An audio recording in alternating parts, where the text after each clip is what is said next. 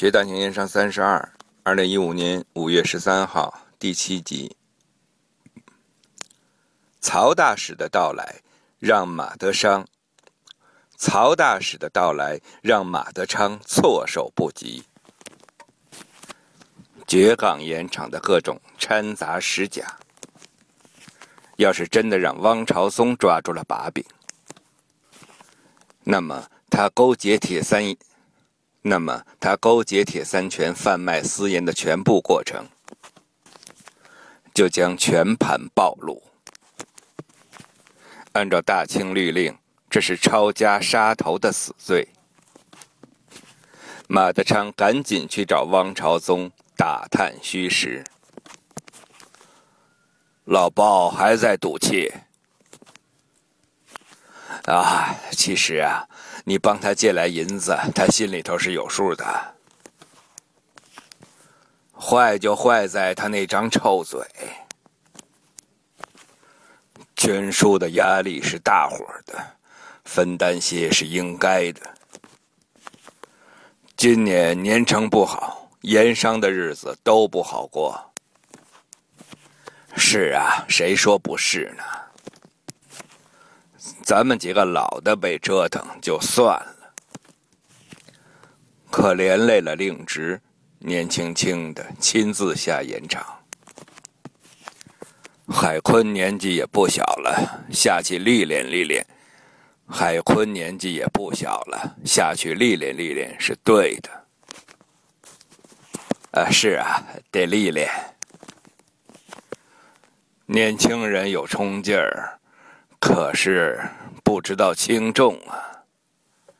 年轻人有冲劲儿，年轻人有冲劲儿，可是不知道轻重啊！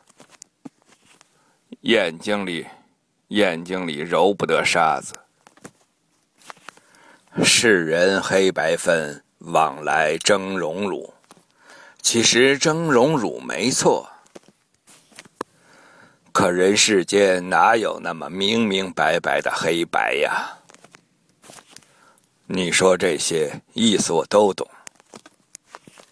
海坤呢？我已经跟他说过了，让他去行盐，也是让他暂时避开，也是让他暂时离开扬州的是非。这人世就好像这澡堂子。来洗澡是求干净，可这洗澡水藏污纳垢，倒是把别人的脏泡在自己身上了。你这说法有意思。这清灵泉是个老字号，光说这些，光说这些大大小小的盐商，也都来过几回。就连卢德公卢大人都是常客。是啊，其实这到底谁干净谁脏，已经分不清楚了。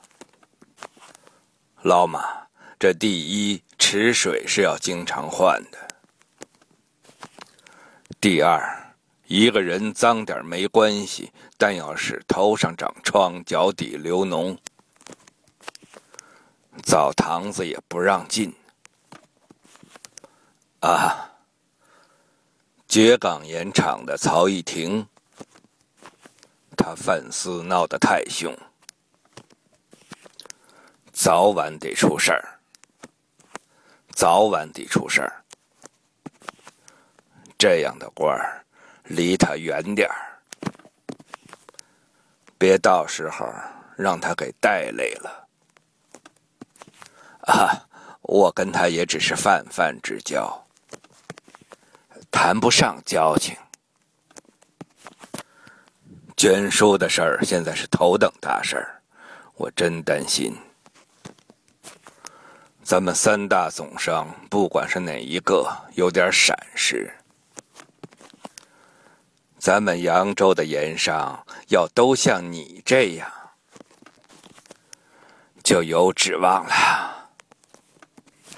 哥哥来了，哥哥来了，哎呦喂，您的鸟都快成精了，都会通风报信儿了，都会通风报信儿了。小点声，别惊着我的鸟。嗯，嗯。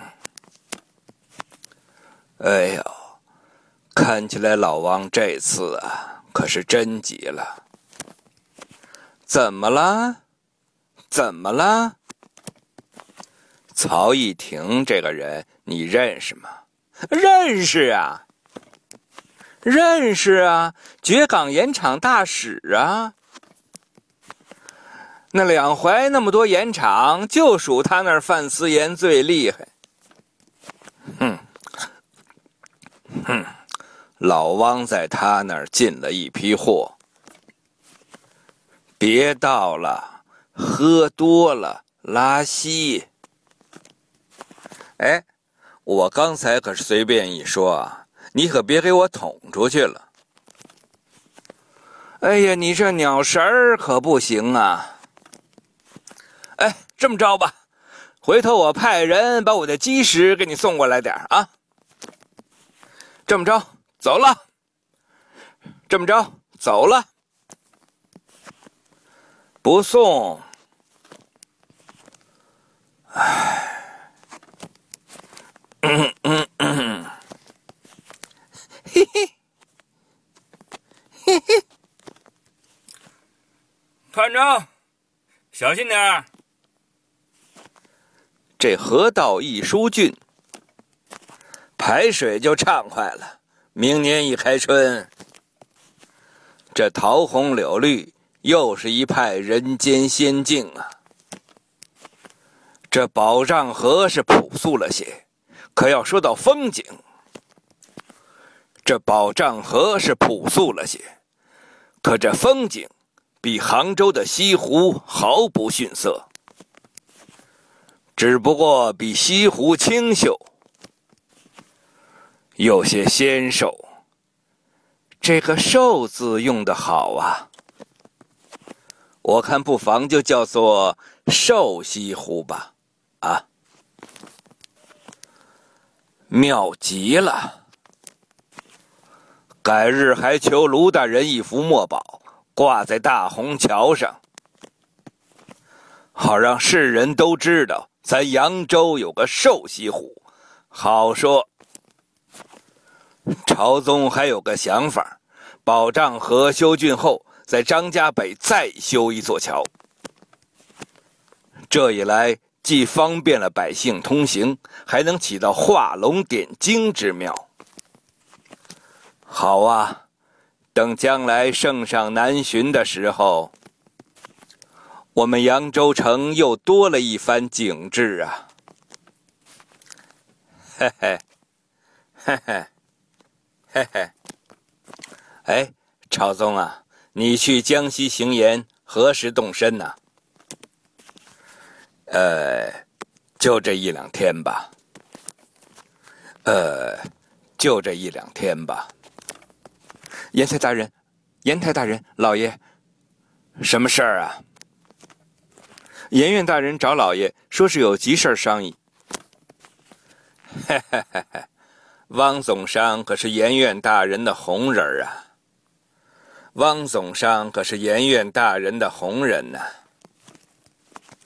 去吧，正事要紧。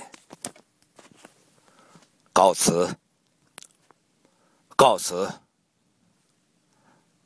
告辞。汪总商，哈哈，汪总商，今天把你找来，可不是什么好事儿啊。给。给，这可不是小事儿，请严院大人查一查，给那举报人也给朝宗一个交代。汪总商为人方正，其实我根本不相信这事儿。你这么大个总商，怎么能干出这种事儿来呢？况且。现在是朝廷急需捐书之际，你们总商之间还是要精诚团结呀。再说了，这时间也不多了啊啊！这时间也不多了啊！大人，大人，那捐书牵扯军机，小人不敢。小民，大人，那捐书牵扯军机。小民不敢妄议，只能尽报效朝廷的本分。现在各总商已经殚精竭虑，四处腾挪，还有人使纵横之术搬弄是非，口舌之争事小，可是要耽误了捐书。那谁都担不起，还望大人明察。汪总商误会了，兄弟是个粗人。今天找你过来，只想告诉你，这防人之心不可无啊！这防人之心不可无啊！管事的出来，管事的。总爷，总爷，呃，这可是天河沿号汪总上的船。天王老子的船也得查，天王老子的船也得查。呃，您看手续完备。哎呦，这是哎一点心意，给总爷买酒的。看看啊，看看，看看，这小子公然行贿。这眼影要是没有问题，干嘛那么多猫腻啊？哎，总爷您看，这盐票上各路官方都给盖印了，你前边让你蒙混过关了，老子这里可不好过。来人呐，搜！呃，总爷，给我搜！呃，总爷。